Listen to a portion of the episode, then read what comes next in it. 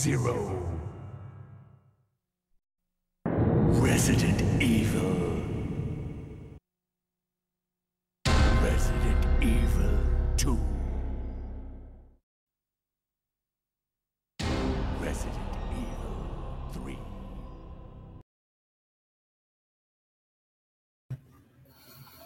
Hola amigos de la Covacha, bienvenidos a un episodio más de 8 Bit Sagas, donde hablaremos en esta ocasión de Resident Evil, tocando las sagas de Raccoon City, que incluye los juegos 0, 1, 2, 3.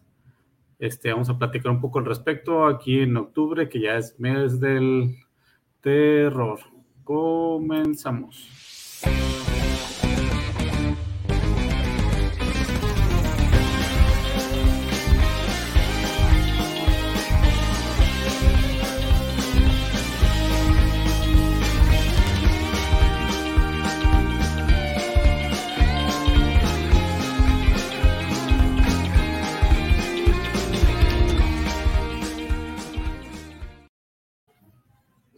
Bienvenidos, soy su anfitrión Spider Gámez y en esta ocasión me acompaña mi buen amigo Jorge González. Jorge, ¿cómo estás? Hola, es un gusto andar por acá para hablar de Resident Evil, que si bien no es la franquicia de terror que mejor conozco, sí es la que se ha mantenido viva y eso es importante. Se ha mantenido viva a partir de remakes y remakes, pero algunos juegos nuevos muy interesantes. Sí, sí estaba pensando que muy curioso, o sea, así es como podemos determinar qué tan mal le fue al Vita. El Vita no tiene Resident Evil, si no me equivoco. O sea, yo sé que Resident Evil 4 ha sido para todos, pero según yo no está para Vita. Y eh, para el PSP si hay algo, esa, sería como mi pregunta. Creo que sí hay eh, sí. alguno por ahí, pero aquí lo, lo, que quería traer a la mesa y, y, va mucho con el juego de los juegos de los que vamos a hablar es que el 10 tiene un Resident Evil. Entonces, mm, un remake sí, efectivamente. Curiosamente, Nintendo nunca se ha alejado del Resident Evil porque había uno de Game Boy. Como novela visual, ¿no? Sí, era una especie de novela visual, juego de primera persona. el primer Resident Evil. Cosa muy curiosa en aquella época. Ok, pues aparentemente para el PSP está el, el, pero si está el 4, o sea, es que estoy viendo muchas carátulas de 4 y Outbreak, pero yo no estoy seguro de que 4 sí haya salido para PSP. Mm. Digo, no lo dudaría porque es el 4, ¿verdad? Pero... Fíjate que sí, sí podría porque el PSP era básicamente un PlayStation 2 portátil. Entonces, factible era.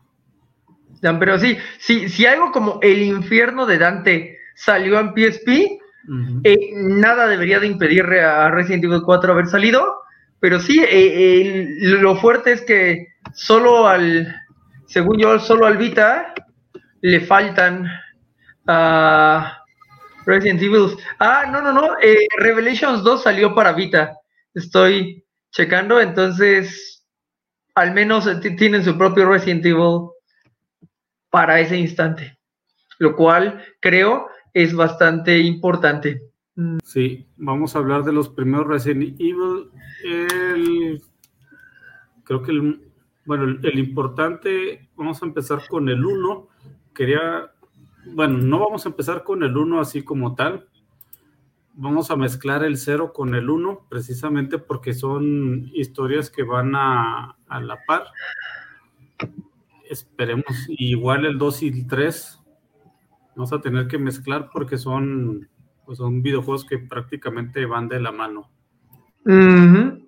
Y que ya eh, justo en nuestra transmisión legendaria, ya decía yo que eso de que los videojuegos distintos vayan de la mano y que tengas narraciones que se encuentran en ciertos lugares, es una de las virtudes de Resident Evil que deberían de aprovechar cuando adapten, ¿no?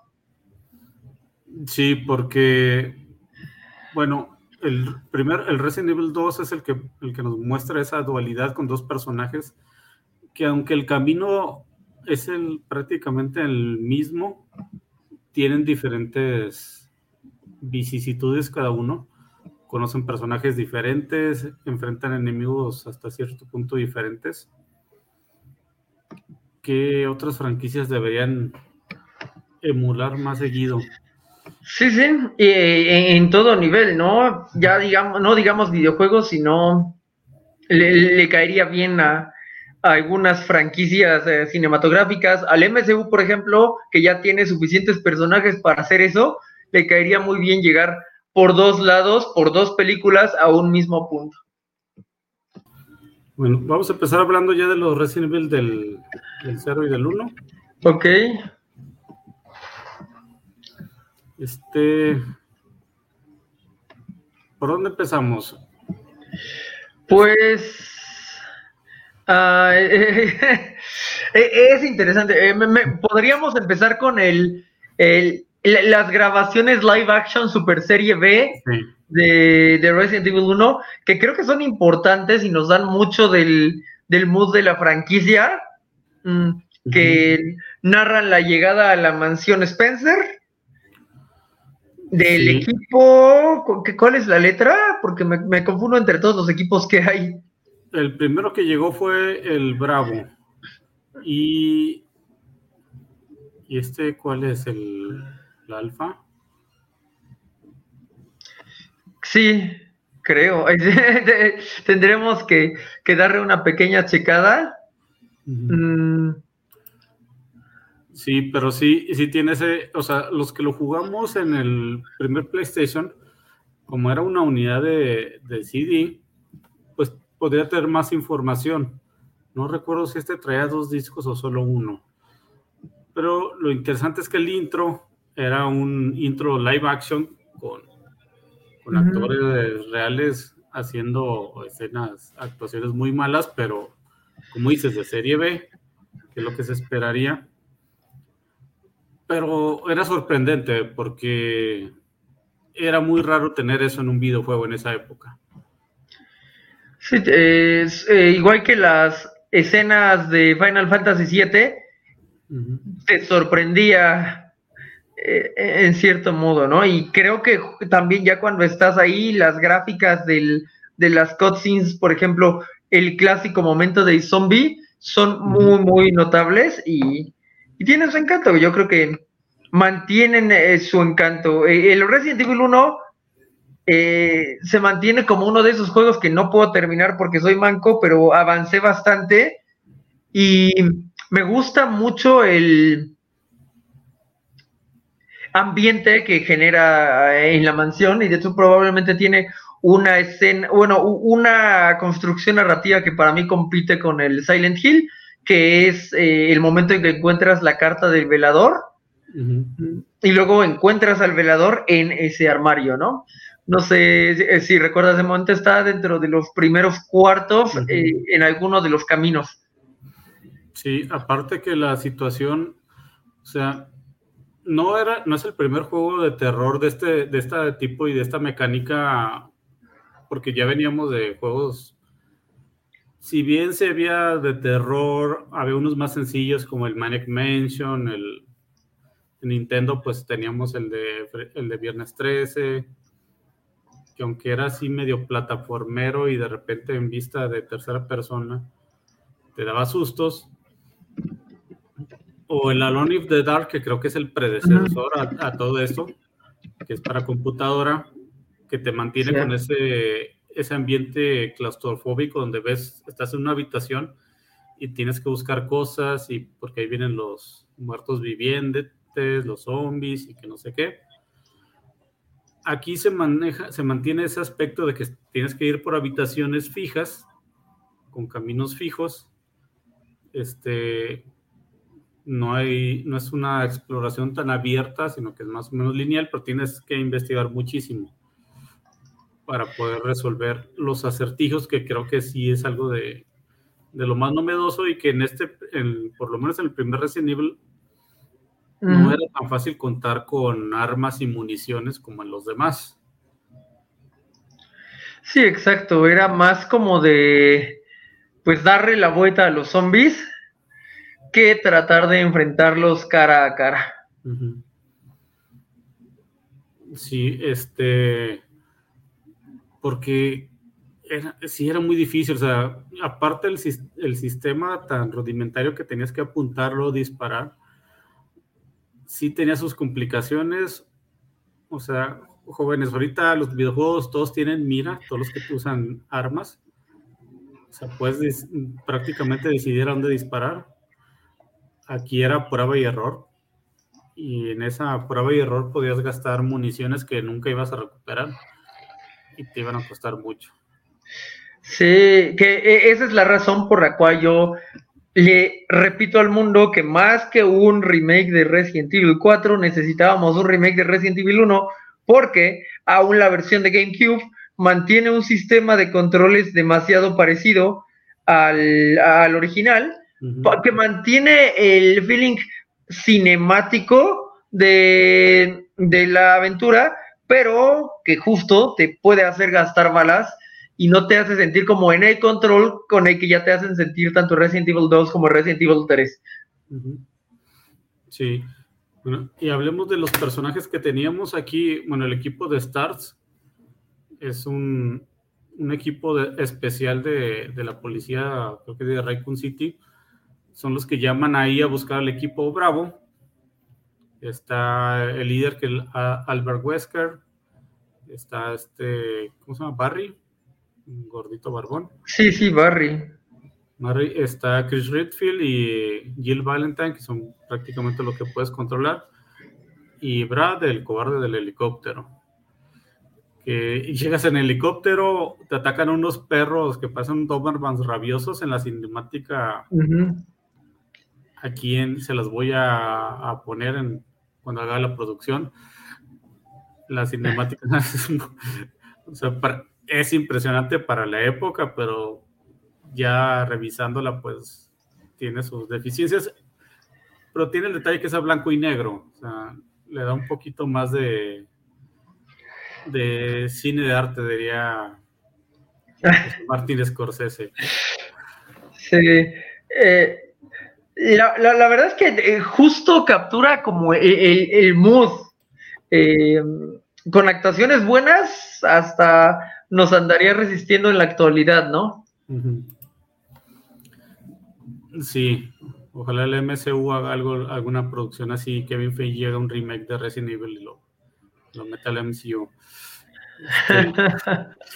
Pero bueno, eh, como los atacan los perros, la única opción que tienen es meterse a la mansión. Es una mansión que está ahí en, el bosque, donde se pues nadie sabe dónde quedó Chris. El primer personaje que controlas es, Jill, que es la, que precisamente ve al zombie.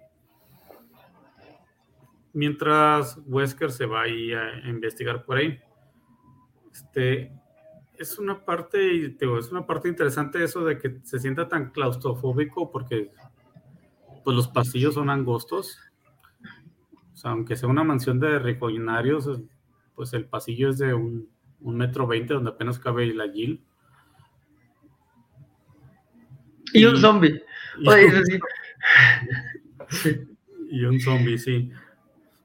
Y a medida que va investigando, pues vamos descubriendo un poquito más de, la mansión, de qué se trata, que pertenece a la compañía Umbrella, una compañía que va a ser importante en todos los juegos porque es una farmacéuticas como Samsung que hace de todo.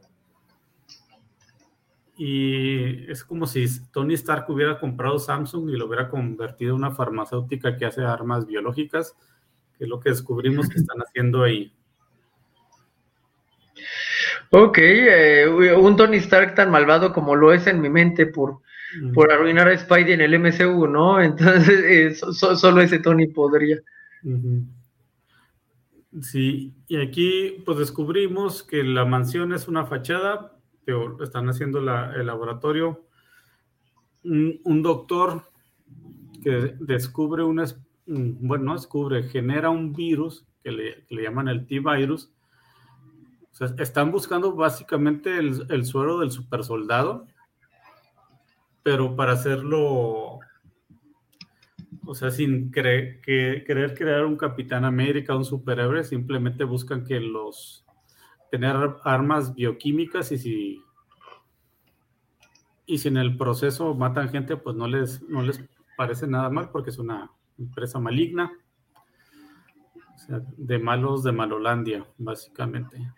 Sí, que eh, aquí cabe bastante la pena mencionar el, nombre de Biohazard, ¿no?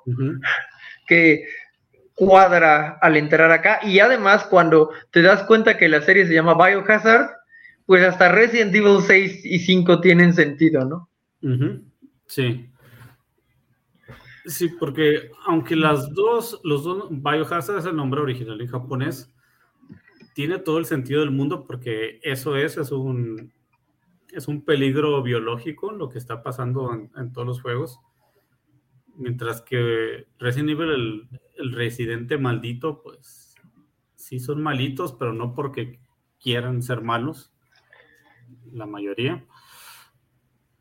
Simplemente son víctimas de la circunstancia muchos de los, de los seres que te topas. Como, como en el, le pasó en el, ya regresando, bueno, empezando en el Resident Evil 0, a, esta chica que es, son los que son los del equipo Bravo, precisamente, ¿no? Sí, Rebecca Chambers. Y él se llama Dios, si es que maldita sea mi habilidad de solo recordar nombres de waifus. bueno, lo que pasa es que Rebeca y su equipo, que es parte del equipo Bravo de Stars, van a investigar un, tren de supuestamente, bueno, no supuestamente, donde va un criminal de guerra, pero que algo raro pasó ahí. Entonces, cuando van a investigar, se encuentran un, un tipo con sanguijuelas y mugrero y medio que pues está atacando el, tren y resulta que el enemigo de guerra es el que te ayuda ahí, el criminal. Y pues la mayor parte del, no, no la mayor parte, la primera parte del juego es en el tren, en lo que tienes que escapar y ver qué pasa, hasta que aquí sí llegas a una pues otra mansión. No sé por qué tantas mansiones ahí en el afuera de Raccoon City. Ah, e, era como una zona de hacendados, ¿no? Sí. Era como donde viven los Wayne, ya es que está la mansión de Bruce Wayne y hay como otras cinco ahí cerquitas.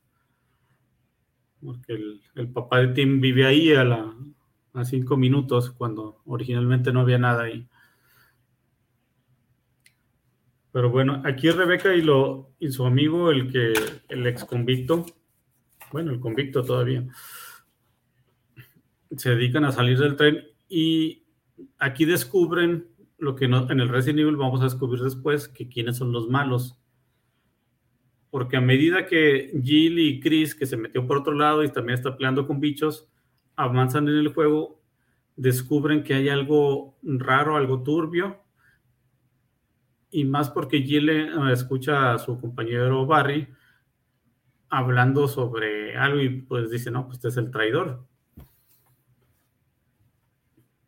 No, Barry, sí, no, ese, Barry, no, no, Barry.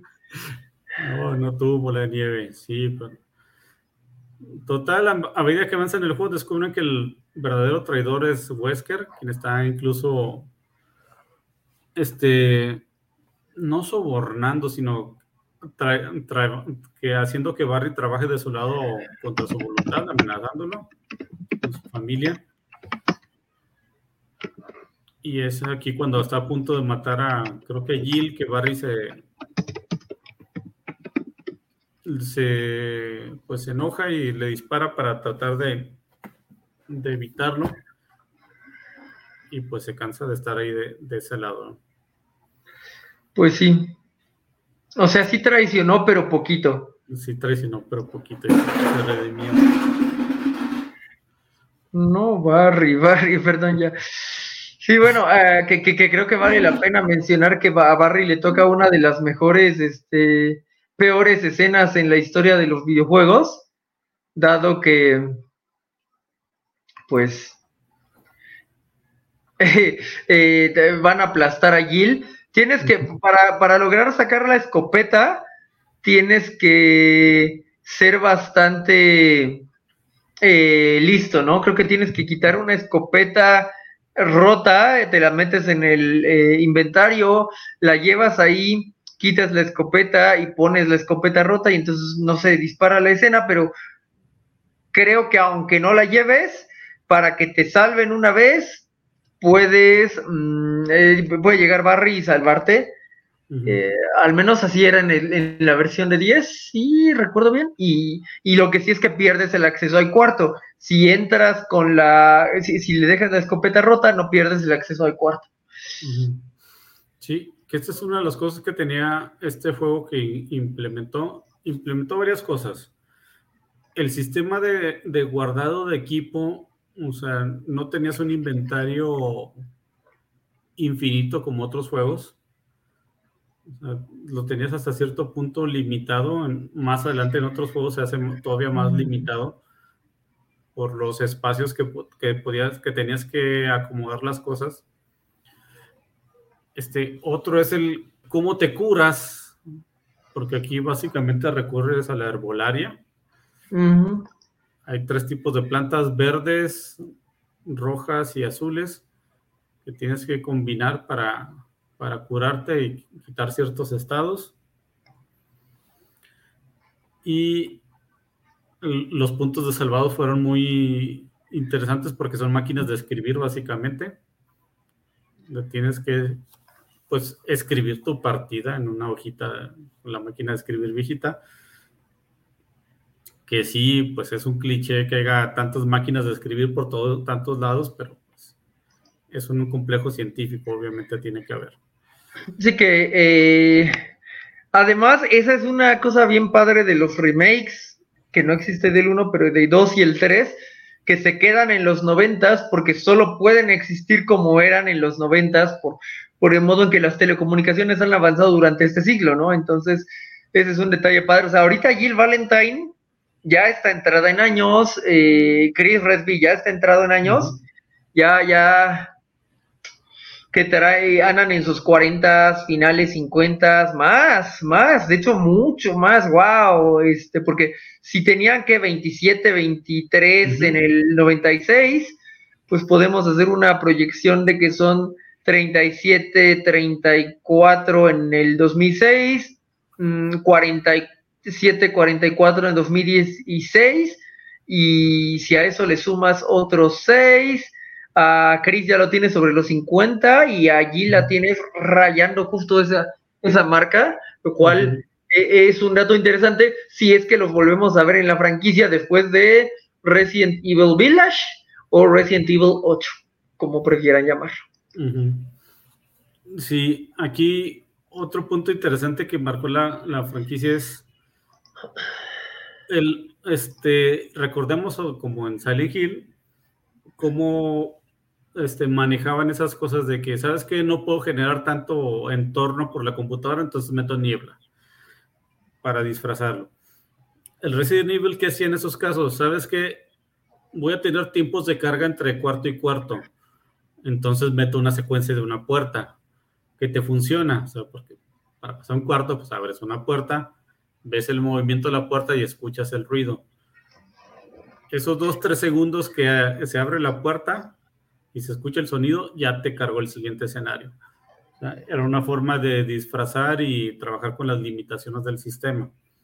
Y, generar un ambiente, porque la verdad es que los sonidos de las puertas y todo esto te, e, eran parte de, del encanto del juego, ¿no? este, sí, creaban ese ambiente que, mencionas, ese tipo de secuencias con las puertas o sea, todo ese mood tenebroso de que no sabías qué iba a pasar, por lo menos en los primeros dos, primer juego. Y sí, sí se sentía más tétrico, por lo menos los, los dos siguientes o más adelante en los del 4 en delante. Que también sería uno de los, pues, las cosas que definen este, este momento de la franquicia y que han tenido que ir adaptando eh, eh, en otras, ¿no? Eh, eso es, creo yo, lo que hace tanto Resident Evil como Silent Hill grandes. Toman las debilidades del sistema y de algún modo que no podemos entender, los convierten en fortalezas eh, narrativas o, o, al menos ambientales. No, no se me ocurre cómo podría seguir pasando eso, porque tal vez el, sistema ya no tiene ese tipo de debilidades y entonces ahora estás muy forzado precisamente a, correr las cosas pues con, grandes gráficas, ¿no? Mm, sí, y fíjate que precisamente, no me acuerdo si en el, en el Horizon Zero Dawn, en el nuevo, o en el, el, el del Rings, recuerdo una noticia que pasó algo así similar, de que tenían una secuencia, unos este, ambientes así nublados, precisamente porque el sistema, para no sobrecargarlo y meterlos a las escenas, hacían lo mismo. A uno le funcionó muy bien y al otro no, pero no recuerdo bien bien cómo estuvo el caso. Que son en, pues ya son consolas de nueva generación, juegos de nueva generación, donde es más un recurso del juego para mostrarte el ambiente más que una necesidad, como lo fue en su caso el Resident Evil o el, Silent Hill, que por las limitaciones del sistema, pues los programadores hacían, hacían magia con todo este tipo de trucos prácticos. Y pues otro de los detalles que tiene Resident Evil al final es los, jefes, que en, los dos primeros creo que son los Tyrant, que son unos zombies grandotes que se convierten en bichos. Todos los villanos de Resident Evil se convierten en bichos gigantes monstruosos, pero siempre debe haber una bazooka a la mano para poder eliminarlos. Eh, un detalle elegante y bueno, el modo en que Leon obtiene su bazooka tal vez es un poco más bonito que los otros, el modo en que los otros obtienen su bazooka, ¿no? Sí, es uno de esos detalles de la franquicia que, que así como Mega Man siempre tiene que robar el poder de los villanos, en un Resident Evil siempre debes acabarlos con una bazooka. Que, e, en ese sentido son mucho más estables que los Silent Hill, porque según yo, los Silent Hill como varían, pues no, no te enfrentas al villano con, lo mismo. no. Puedes llegar a, al. bueno, a la Mary del Silent Hill 2 con el cuchillote de Pyramid Head. No me acuerdo cómo se obtiene, pero sé que yo lo obtuve. Eh, tienes que darle una vuelta en algún momento en que te persigue, creo, y, y agarras el, el, cuchillote que tiene muy buen ataque, pero es claramente muy lento. O puedes llegar con pistola y, y cuchillo, ¿no? Entonces, creo que, eh, bueno, Resident Evil es mucho más constante en ese aspecto. Mm, estoy tratando de acordarme si en el... Bueno, el 7 efectivamente tienes una bazooka. En el 6... Eh, no en todas las historias tienes una bazooka porque la, la pelea de Chris y el otro soldado no tiene, según yo, no, te avientas con bazooka al, final final. Mm, y en la de mm, El hijo de Wesker. Mm, ¿Tienes bazooka? No, no, no, no me acuerdo. Pero efectivamente en la de Leon sí tienes bazooka. Sí, es que en la de ellos creo que es, no me acuerdo si en la de Chris o en la otra sí tienen bazooka y, creo que es hasta roja. La, O sea, pues que no sé si una bazooka como tal, porque es de esas que le pones el proyectil así y lo avienta poco. No es como la bazooka aquí de los primeros que se, de esas de tipo comando de las que usaba Schwarzenegger de 4. sí. Nos fueron, las fueron refinando y pues otra cosa que se están perdiendo los valores es que en los Resident Evil siempre tenías que terminar los juegos con una cuenta regresiva porque todo el complejo se iba a autodestruir. No sé por qué todos los complejos tenían una cuenta regresiva y un botón de autodestrucción, pero es algo que le gusta a los científicos malvados, ¿no? Es decir, señor, podríamos utilizar este presupuesto en seguridad. No, yo quiero. La seguridad no importa si lo podemos. Entonces... Sí.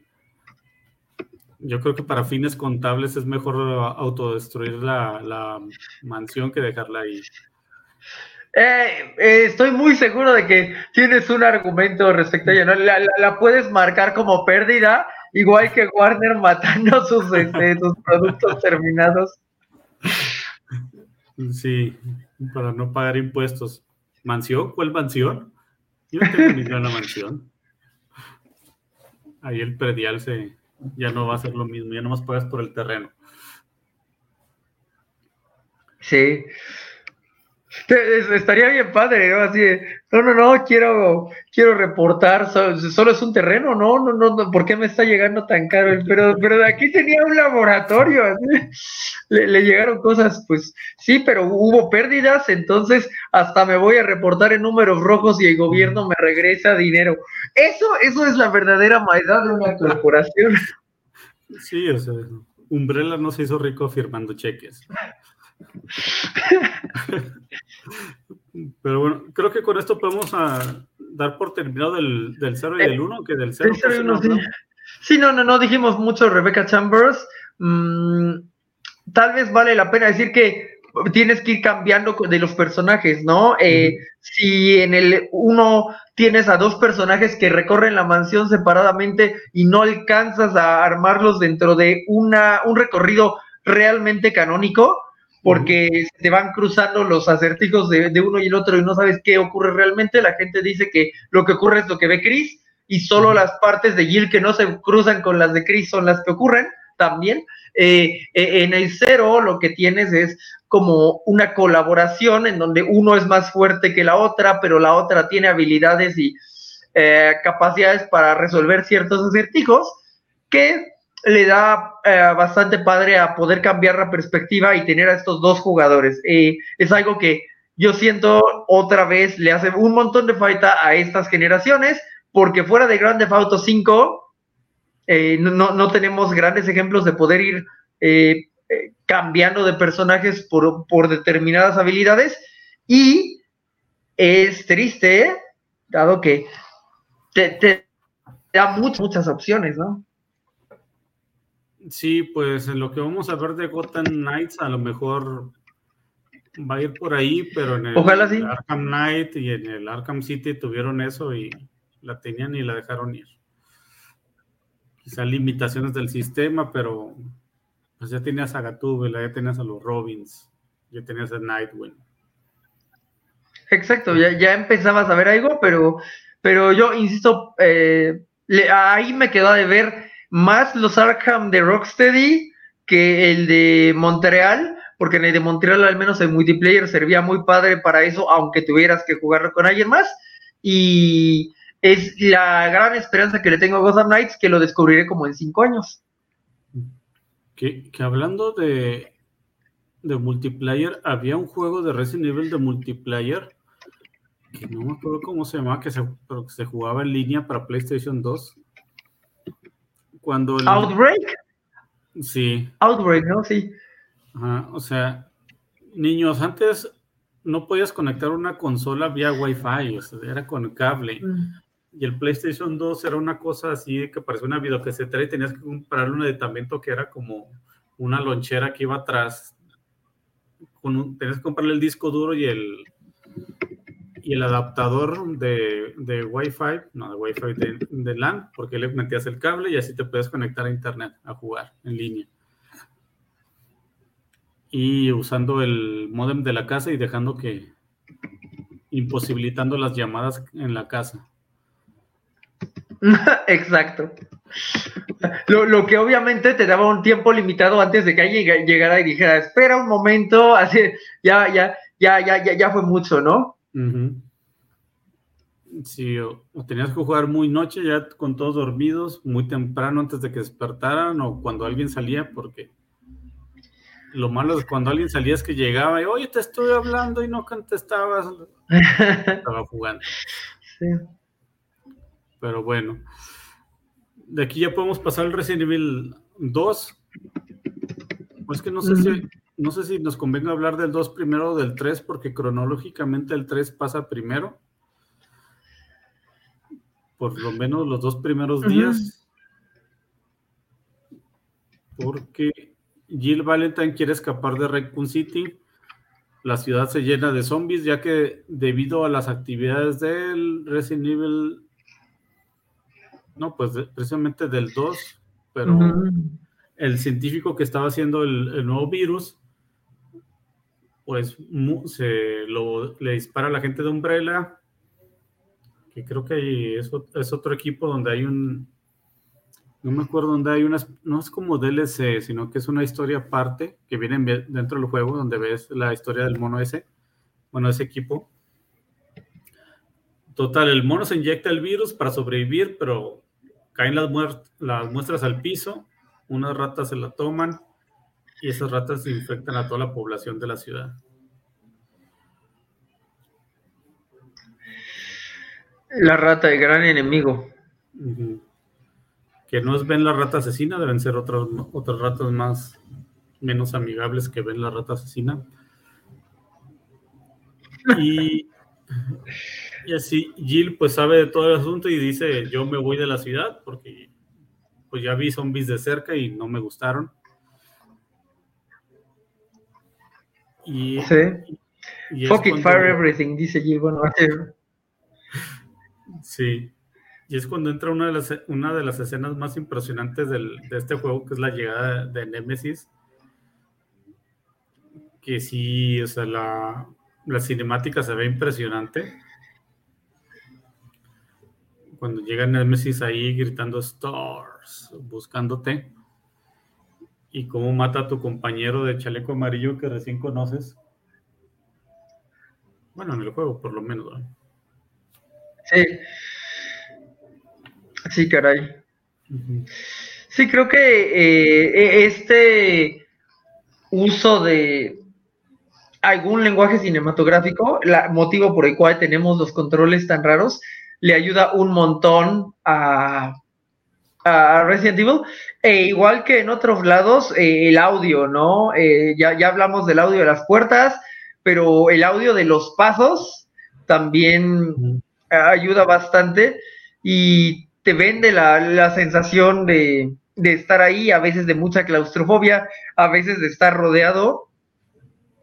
Y otra vez de aprovechar tus, tus limitaciones, porque hay varias partes en donde pasas por pasillos perdone la redundancia, y tienes zombies afuera que no necesariamente te van a atacar, pero que ayudan al ambiente. Sí, pues tienes diferentes tipos, los zombies normales, aquí ya hay, ya están otra vez los perros, este, están los, unos zombies que son, creo que son ciegos, ¿no? Que te siguen ahí por, por el sonido y por el aroma huelen con la lengüita. Los leakers, ¿no? Los leakers, sí.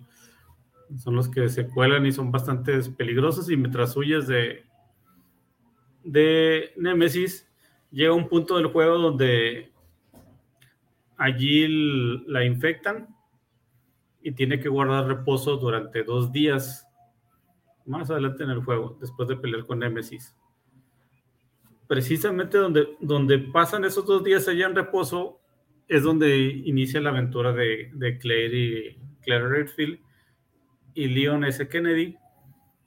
Y Claire va a la ciudad de Raccoon City a buscar a su hermano Chris, Redfield, a quien dicen que está desaparecido. Y justo cuando va ahí, pues está el outbreak de los zombies y un policía novato en su primer día, que es Leon, la encuentra y la, ayuda, pero durante un, un camionero se vuelve zombie y pues chocan con su patrulla y se les divide el camino. ahora cada uno, el juego este, el Resident Evil 2, creo que este sí es de dos discos porque cada disco es la historia de cada uno, tanto de Claire como de Leon. Eh, este juego está para Nintendo 64 y ahí con un solo cartucho podías elegir la, cualquiera de las dos historias. O sea, la gente de Nintendo hizo un gran, gran trabajo comprimiendo todo eso en un, solo cartucho. Imagínate tener dos cartuchos, uno con cada historia, pues. Que ese es el motivo porque Final Fantasy VII se pasó de, de Nintendo, porque pues justo de 6 había salido para Super Nintendo a, a, PlayStation, y aún en PlayStation eran varios discos, ¿no? Básicamente no había manera de que los cartuchos aguantaran. Sí, en, el, el Final Fantasy, creo que por lo menos tres estoy casi seguro que eran cuatro CDs normales. Porque el Final Fantasy VIII son cuatro también. Igual el 9. O sea, sí, eran cuatro discos. Era, pues, impresionante lo que hacían en aquel entonces. Este. Y aquí pues comprimir dos CDs en un solo cartucho, creo que sí fue una, una gran, este, gran implementación de Nintendo. Se pierden varias cosas, sí, por la compresión precisamente del, de toda la programación, pero pues es, es disfrutable el juego aún así. Sí, hay una cosa a cambio de la otra. Mm, aquí, otra vez, creo que Resident Evil 2 y 3 están mostrando para dónde quería ir la franquicia y yo sí extraño eso porque tienes dos historias en Resident Evil 2 y aparte estás metiendo Resident Evil 3 en medio.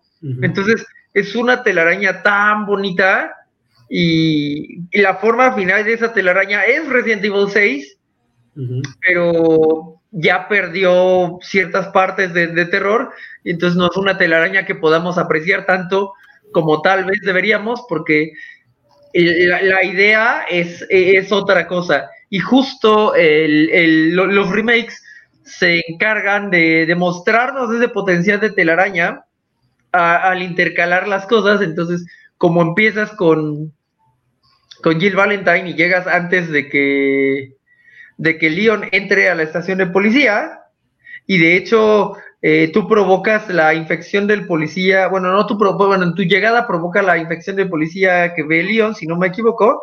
Em, eh, también puedes ver eh, cómo matan a algunos de los policías que siguen vivos mientras vas pasando por ahí y dentro de tu paso afectas la estructura de la, de la estación que ayudará una vez que el León esté ahí, aunque a ti te bloquea el regreso, ¿no?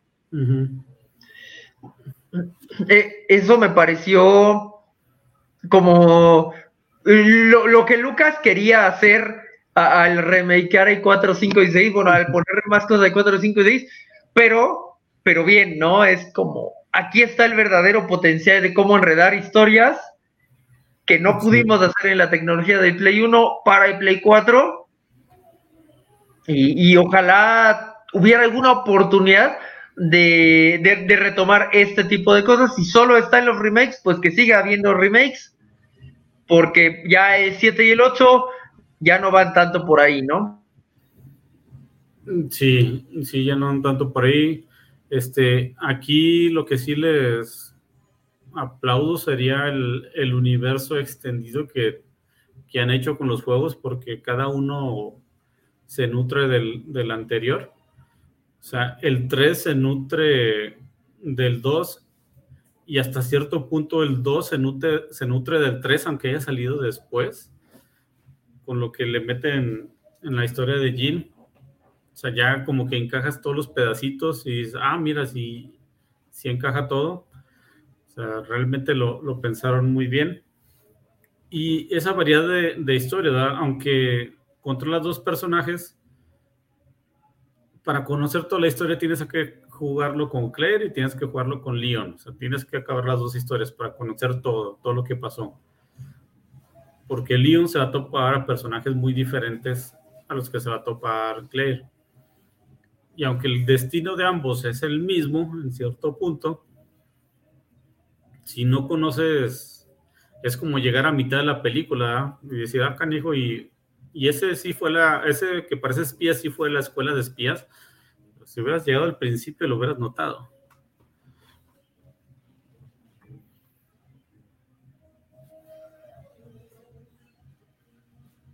Estoy puteado, sí, 30% de, de los streams es eso.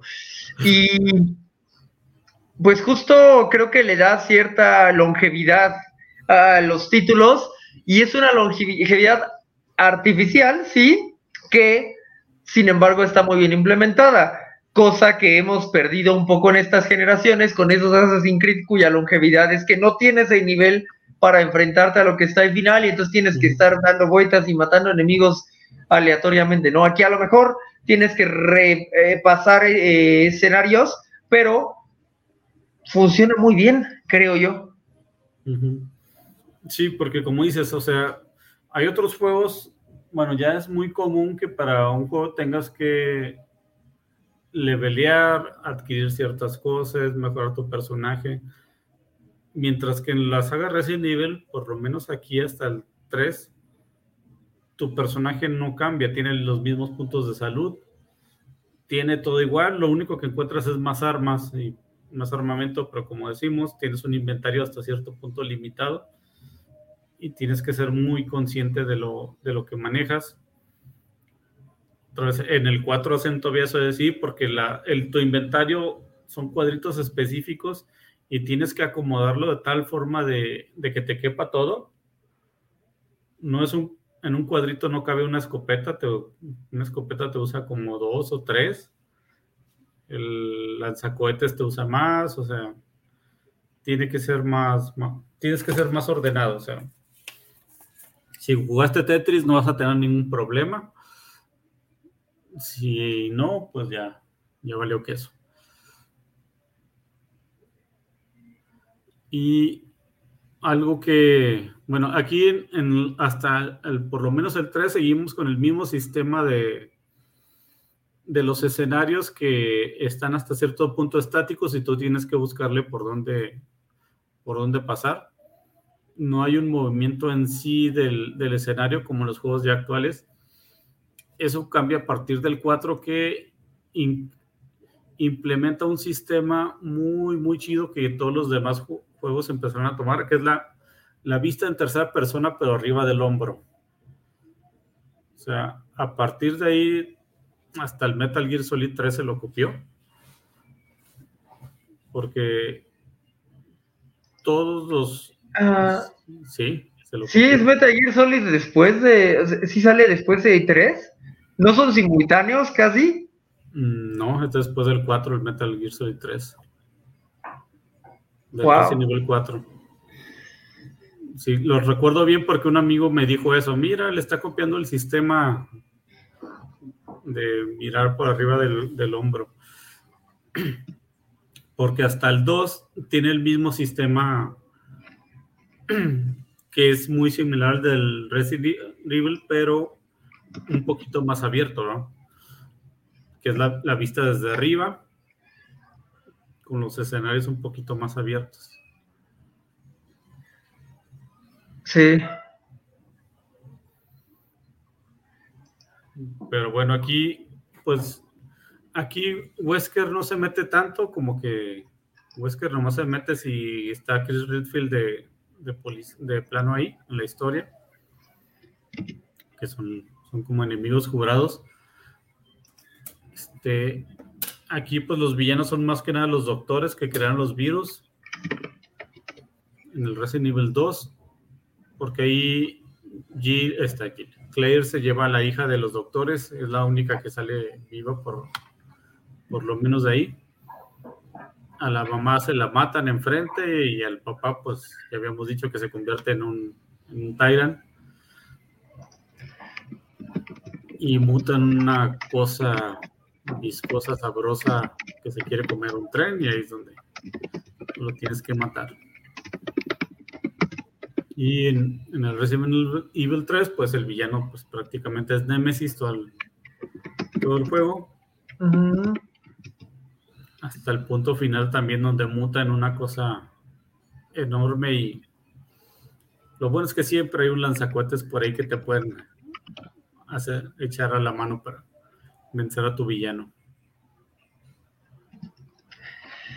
Eh, qué, importante es mencionar justo esto de los lanzadores, de, quién te echa la mano para, para vencer al villano, ¿no? Eh, hay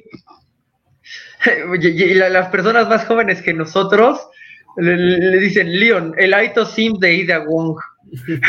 sí. Ah, sí, que no mencionamos a, a, Ida Wong, que es la que aparece en, el, en la historia de Leon, que será su, su interés amoroso durante todos los juegos. Y, varias películas.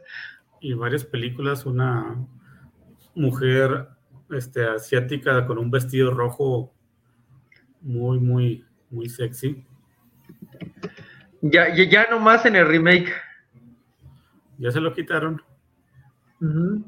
Ah, aunque no, no, en el 6 tampoco tiene el vestido rojo, pero pues tiene los pantalones entallados. Sí, me imagino que es más fácil ser espía con unos pantalones entallados que con un vestido rojo de un pierna, el corte de la pierna muy abierto.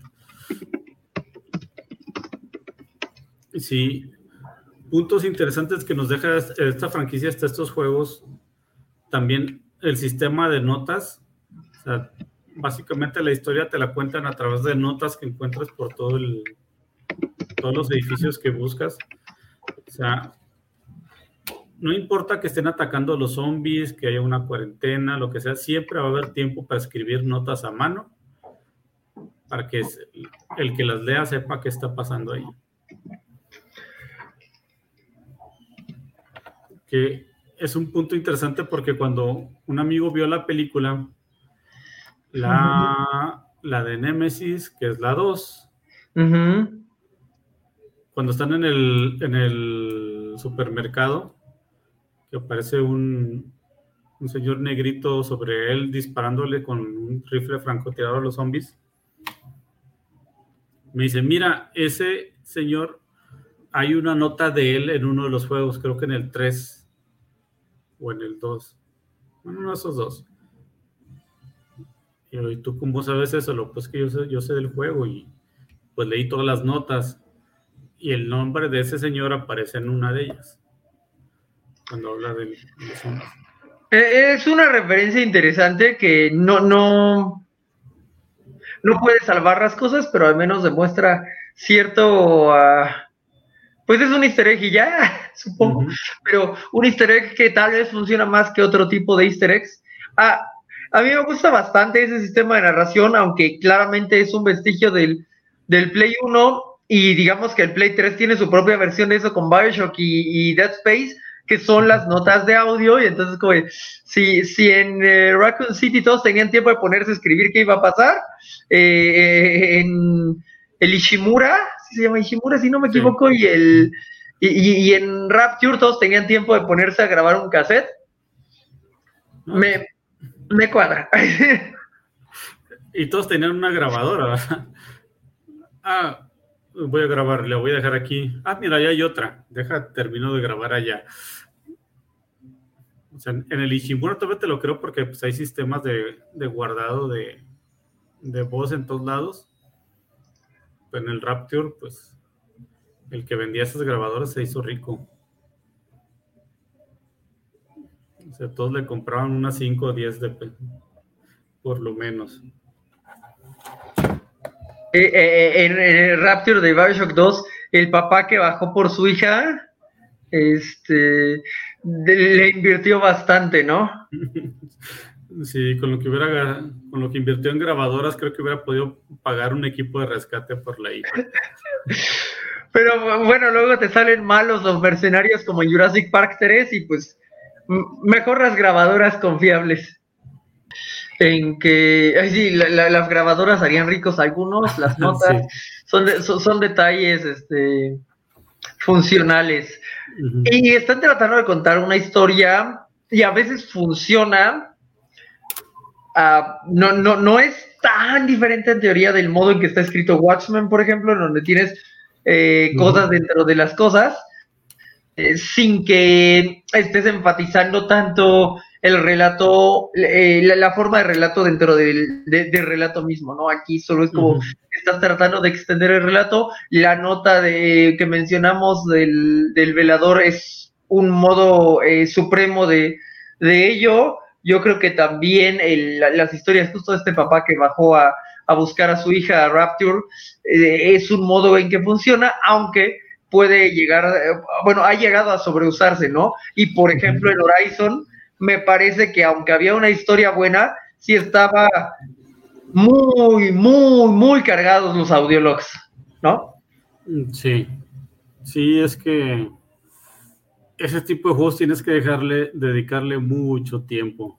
Es lo que yo, yo ya no tengo porque tanto el sistema de crafteo como las armas, las armaduras y toda la historia que hay, o sea, hay gente que, bueno, hay juegos donde las historias, las historias de los personajes son medio interesantes y otras con donde nomás son de relleno. Y pues no, no sabes cuál es cuál, ¿verdad?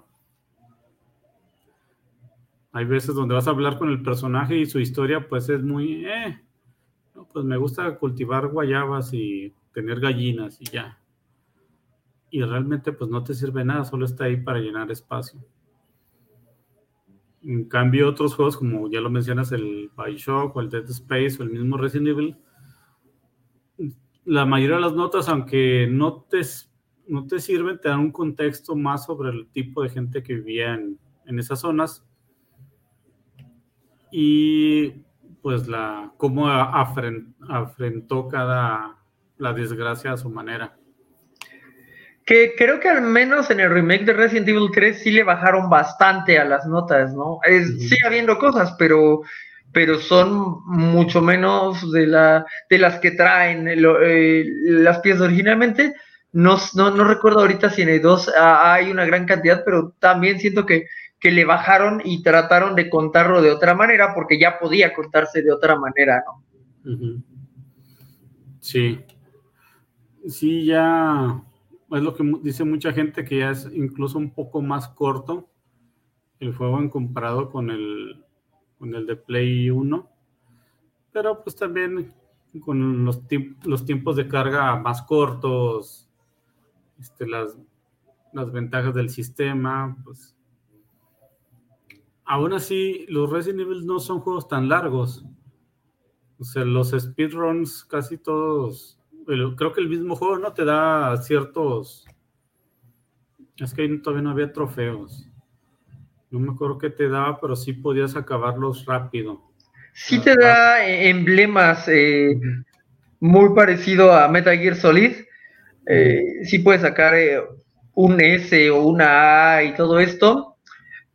Aunque la verdad no, no, no sé cómo, ¿no? Ah, ahora que ya hay trofeos, sé que Resident Evil 3, por ejemplo, te deja utilizar una planta que estás obligado a utilizar eh, por una cinemática. Entonces significa que lo que te enseña a hacer en esa cinemática no te puede volver a pasar, porque si te vuelve a pasar tienes que tomar una planta y valió y es como que es un área, nada más es un área en donde te puede pasar eso, pero al menos a mí sí me genera de no, nunca jamás tendría un grado ese, jamás, ¿no? Sí, sí, son. Pero es, divertido, ¿no? Bueno, es lo que tenían los juegos antes, que buscarle ciertas cosas de cambios para generar ciertas cinemáticas o situaciones que ya, o sea, todavía se dan, pero yo siento que cada vez son más raros los juegos donde tengas varios finales o varias formas de terminarlo. Tienes eh, Nier Automata, este, que, que, tiene suficientes finales para toda, todos los que no tienen varios finales, ¿no? Eh, justo eh, Bioshock tiene afortunadamente eso, mm, aunque pues ya no están de ahorita, y pues supongo que los RPG un poco, pero ciertamente le hemos perdido las probabilidades de finales a, a varias cosas. Creo que esa es una de las pocas virtudes que yo le encontraría a los survival horrors de la generación pasada, que básicamente eran light novels. Mm, entonces, eh, el hecho de que sí puedes eh, matar a alguien o no matar a alguien, pues ya te da ciertas cosas, pero pues como solo vas eligiendo, es parte del único encanto que pueden tener, ¿no? Sí, porque, bueno, juegos como, ya hablaremos de Silent Hill y sus vertientes. O Silent Hill, dependiendo de tus acciones, ahora sí tenías finales diferentes. Este, yo estaba leyendo sobre los del Homecoming, que nomás, nomás hice uno, porque aunque el juego es bueno, sí te da como medio huevita después de leer lo que tienes que hacer para los otros finales. Pues eh, están muy marcados donde lo tienes que hacer, ¿no? Por ejemplo, eh, el, 2 y el 3 son muy problemáticos porque se ponen aleatorios. Tú tratas de jugar el 2 bien y sacas el peor final, que entonces te hace creer que es ese canon porque es el más fácil de sacar. Eh, en Homecoming es de los que más he recorrido y básicamente estás atado a tres momentos. En, la, en el tercer tercio del juego eh, que son pues lo, de tus papás e intentar salvar a, un personaje, exacto, que debe de ser debió haber sido interpretado en su momento por Forrest Whitaker. sí. pero esa parte me dio algo de huevita porque como es hasta casi al final, o sea, o tienes que tener varios puntos de salvados o tienes que empezar otra vez el juego. Sí, que, vale mucho la pena no perdonar, no perdonar y salvar al guardia, por eso te da el final de, risa.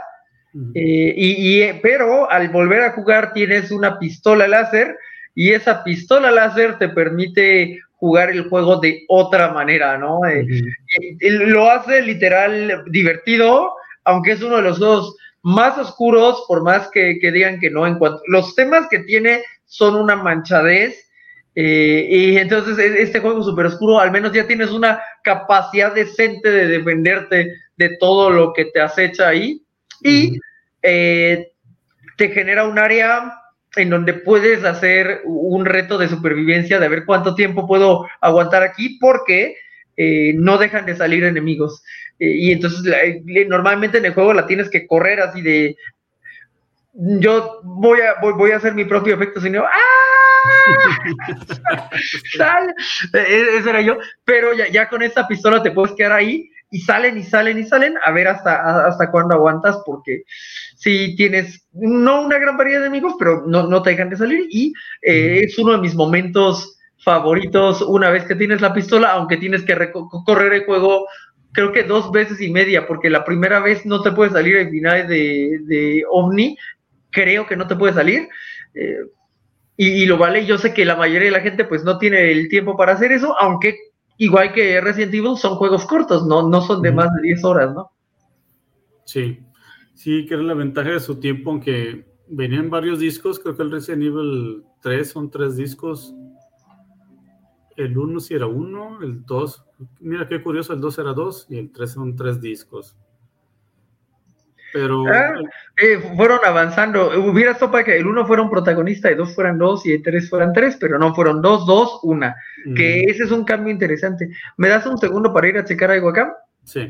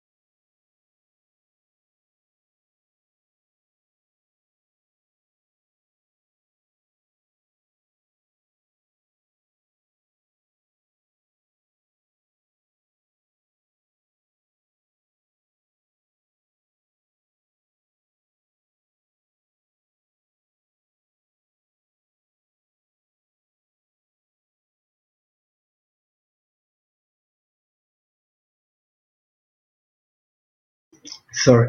Ok, entonces, eh, sí, sí, sí es un cambio importante, ¿no? El hecho de que Jill originalmente no tenía colega, aunque el, el remake ya cambió eso, ya tienes 2, 2, 2, 2, dos, dos o sea, ya, ya, tienes dos personajes en la mayoría de los juegos hasta el 8. Sí, porque en el 3 al, al mercenario este lo tienes un, muy poquito tiempo, ¿no?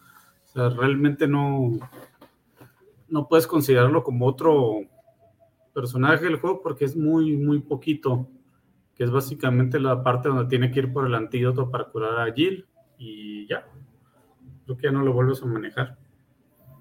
Uh, pero en el remake sí tienes dos escenas con él, una en la estación creo, o algo así, y luego otra vez en el hospital, sí, ¿no? Eh, en el remake no, no sé, no lo he jugado, pero en el original sí era muy poquito lo que, lo que tenías con él. Y pues agradece porque pues, teniendo ese diseño de Jill Valentine, pues no más que jugar con Jill Valentine.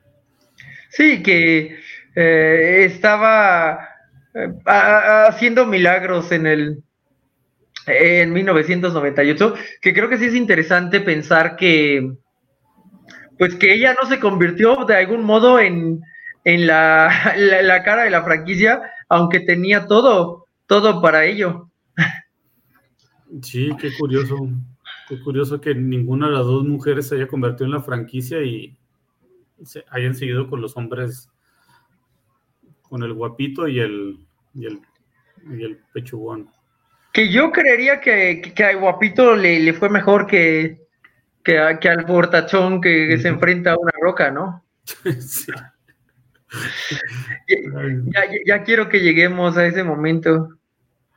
Ay, ese lo, lo, haremos en... ¿Quieres que lo hagamos de una vez o lo hacemos en otro donde hablemos de esas pues, eh, si, si, quieres, podemos aventarnos de 4, 5, 6 después de, terminar acá. Sí, sí, yo creo que se lo dejamos para otra ocasión. Sí. Para dejar esta sola saguita de sí. del 0 al, 3. Del 0 al 3, sí. Que, que, además todo fue, bueno, no, no, no es cierto, iba a decir todo fue en PlayStation 1, pero no, el 0 justamente es de PlayStation 2. Así es y que termina de la manera más macha posible tirando una bomba atómica sobre la ciudad de Raccoon City. Porque no, eh, eran los noventas y, y, eso cuadraba muchísimo. Sí, o sea, ¿cómo vamos a, a limpiar todo nuestro desastre? Bomba atómica, nadie se va a volver a meter ahí. Listo.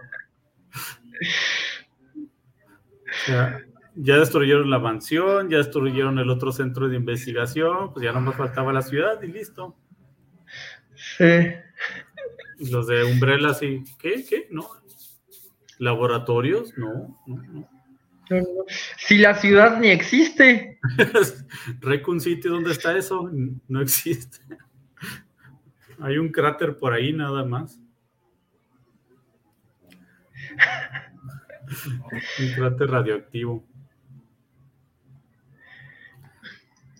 Pero bueno, con eso. Muy radioactivo. Pues sí, eh, con eso y sabiendo que Leon sobrevivió gracias a Ida, que Jill sobrevivió y escapó, que Chris medio ya sabe y quiere tomar este, eh, cartas en el asunto, y que, pues, eh, no, bueno, Rebeca también sobrevive porque no estaba ahí, y Claire, pues, también logra escapar. Tenemos como, como la línea, ay, y no solo Claire, también Ay, es decir, ¿cómo confundo los nombres eh, con la, de Silent Hill? No se llama ni Heather ni Cheryl porque esos son los nombres de Silent Hill. La, niña que regresa ah, en el 6 se llama... Sí, la, hija del, de los científicos. Birkin, Cheryl, Cheryl, es que se parece mucho el, nombre, ¿no? Cheryl Birkin. Sí, sí, también sobrevive. Que hay un hay una escena que un amigo me dijo que en el 3 hay una parte donde Jill ve a dos personas con una niña y te hacen creer como si fueran Leon y, y Claire y la niña. Mm. Pero pues sabemos, ya a estas alturas sabemos que sí sobrevivieron y que eso pues, no eran otra, otra familia. Ah, qué dato tan interesante. luego pasaba uh, eh, tratar de meter esos easter eggs, ¿no? Por ejemplo, en Silent Hill 2 se supone que te encuentras tu propio cadáver muchas veces y no te das cuenta si no te acercas que es el mismo modelo de James. Como todo es psicológico, tiene sentido. Sí, que cuando hagamos el de sagas de Silent Hill me va a doler mucho dejar ese fuera. Porque pues la saga de Silent Hill es el, el 0, el 1 y el 3 Sí. Y el 2, pues, eh, está solito. Sí, bueno, podrías hacer 0, 1, 3 y luego el 2 y el 4, eh, que tienen ese, pequeño canal este, de, lógica entre ellos. Eh, ah, y ya, pues luego si tienes el 5 y el downpour, bueno, los no numerados, porque ahora van a ser, supongo que los no, sí, porque eh, el, proyecto que llevamos anunciando semanas pone que sale el 5, entonces los no numerados, este, Homecoming y Downpour, medio, no se conectan tanto, pero tienen sus, sus enlaces, y pues tienes el Shattered Memories, que no es nada, pero es un gran juego. Entonces, sí, va, va, a ser un poco triste, pero sí, Silent Hill justo es 013 y, y vamos a tener que hablar mucho de cómo es que Silent Hill logra matar al protagonista del primer juego y no ser basura como The Last of Us parte 2. sí, sí, hay que hablar de eso. Sin duda pues eh, hay mucho, mucho que decir de Resident Evil, pero pues ojalá se animen a, darle una ojeada tan... Eh, ya, ya, se pueden encontrar todos para, para, las consolas de generación anterior, como en un paquete que se llama Resident Evil Origins, está el 0 y el 1, y el 2 y el 3 en los remakes que hicieron, ya, ya pueden experimentar la historia sin mucho problema. Sí, ya pueden encontrar esos juegos de los que inician. En Steam deben estar casi todos, ¿no? Por los viejos. O sea, los anteriores, pues está el, el del uno que es, es remake, pero es el del cubo, ¿no? Ajá, exacto. Eh, sí, es remasterización. Más remasterización que nada. Pues no, yo creo que ese sí es remake porque tiene un par de elementos nuevos como los eh, zombies rojos y sí estamos hablando de partículas de luz y animaciones eh, pues que están muy, muy, por encima de, las capacidades gráficas del, Play 1, tanto que se ve bonito en Play 4. Yo no digo que no sea bonito, solo digo que es difícil. Mm, y, y bueno, eh, podrías encontrar los dos, o, ahí si tienen un 10 y paciencia, insisto, el Resident Evil 1 está para, para 10 y a mí me gustaba bastante. Sí, y pues no sé si todavía ronde por ahí porque hay un Resident Evil 1 Director Cuts para el Play 1.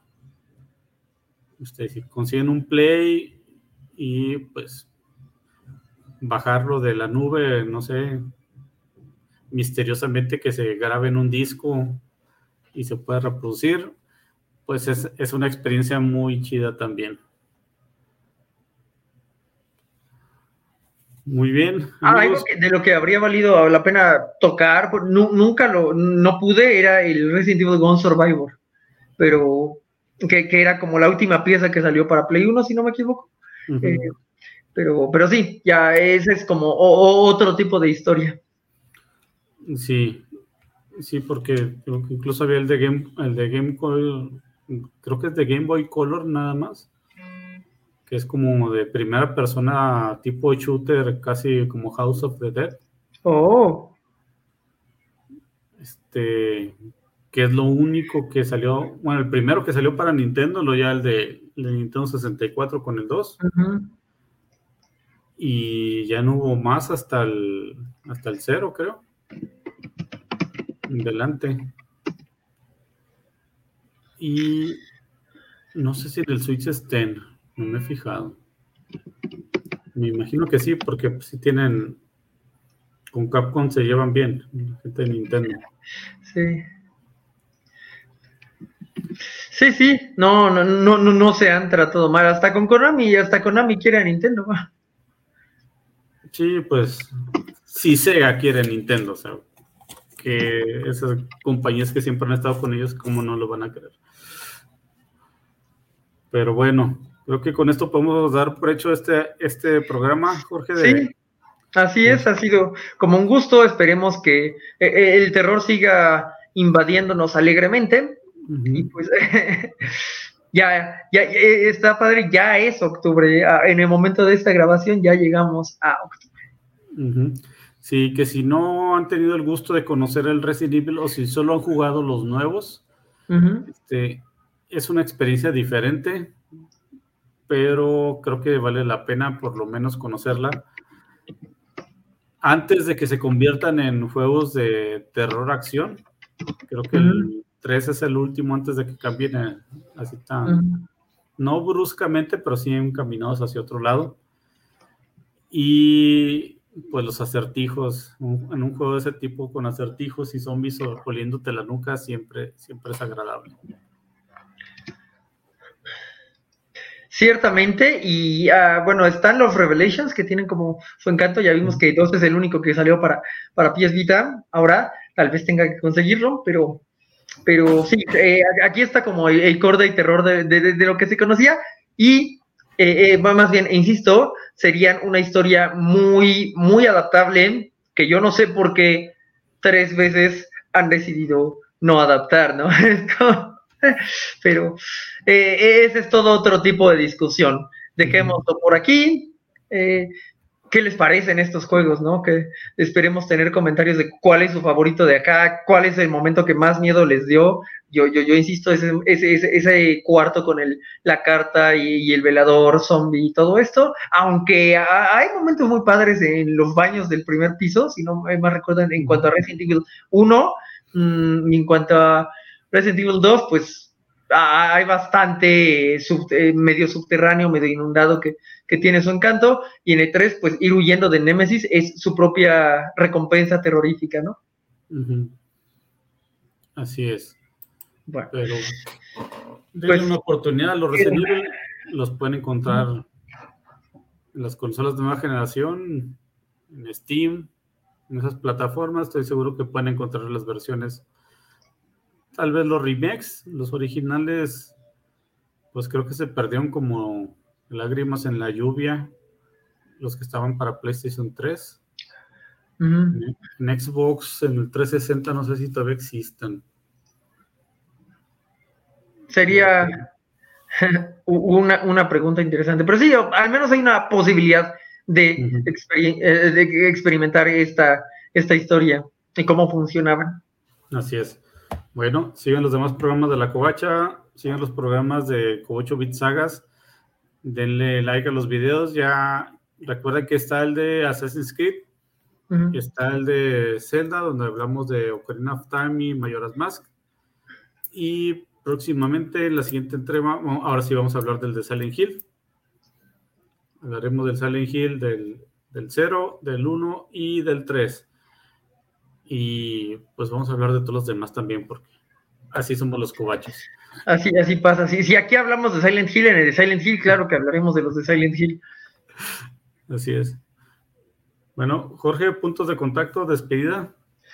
pues ya saben, pueden eh, seguirme en Grive03 en Twitter, en JGrive03 para Instagram y TikTok, aunque no subió TikToks en un buen rato. Eh, y pueden, pueden seguir a FanFilm eh, para checar ahí un, par de, conversaciones que no llegaron a, terrenos de la covacha. Gracias, eh, nos estamos viendo los martes en las uh, ñoñoticias gamer. Sí, muchas gracias. Recuerden darle like al video, compártanlo con sus amigos y enemigos. Dejen sus comentarios, que es muy importante, que les gusta, que no les gusta. Soy su anfitrión Spider Games, así me pueden encontrar en Twitter, Spider Games en Facebook y en los programas de la Covacha como Covachando de los sábados. Eso sería todo por nuestra parte. Muchas gracias a todos y nos vemos hasta la próxima. Luego.